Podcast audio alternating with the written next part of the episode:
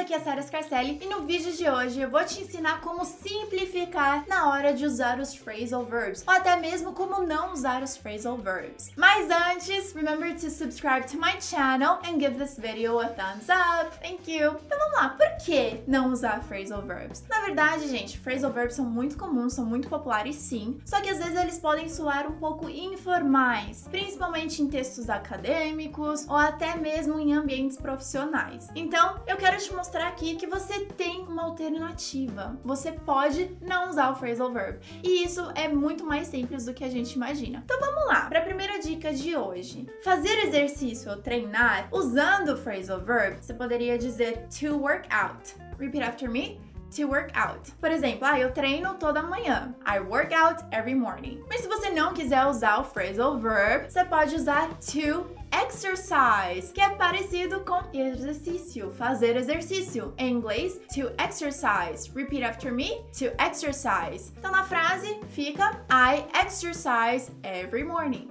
You don't need video game. You need exercise. Esperar um pouco. O phrasal verb que você poderia usar é to hang on. Repeat after me, to hang on. Então, por exemplo, na frase, você pode só esperar um minuto? Could you just hang on for a minute? E para não usar o phrasal verb para simplificar ou até mesmo ser um pouco mais formal, você pode usar to wait. Repeat after me, to wait. Could you wait for a minute? And we'll wait. O phrasal verb de pensar sobre ou ponderar em inglês to think over. Repeat after me, to think over. Ponderou ou pensou sobre thought. Repeat after me, thought. Thought over. Ele pensou sobre suas próximas palavras. He thought over his next words. Agora, simplificando um pouquinho, você pode simplesmente usar o verbo to ponder, que é parecido com ponderar em português. Então, na frase, he pondered his next words. You know, old friend, sometimes I ponder this silly gulf between us. And I say, why? Preencher, completar, o phrasal verb mais usado é to fill out.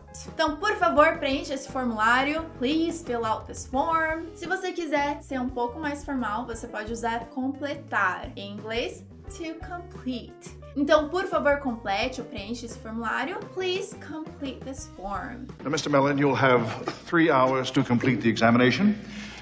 If you fail any part of it, you will be expelled. Descobrir com phrasal verb é to find out. Repeat after me, to find out. Eu descobri, found out. Repeat after me, found out. Eu acabei de descobrir a verdade. I just found out the truth. E para simplificar, descobrir, to discover. Repeat after me, to discover. Então, eu acabei de descobrir a verdade. I just discovered the truth. The assassin is a man of flesh and blood, and I will discover him. Espero que você tenha gostado das dicas de hoje, porque realmente é importante saber quando que você pode ser mais informal e quando que você deve ser mais formal. Me conte aqui nos comentários se tem alguns outros exemplos que você conseguiu pensar e lembre de compartilhar esse vídeo com seus amigos. I'll see you next week or every day on social media. I'll see you then. Bye!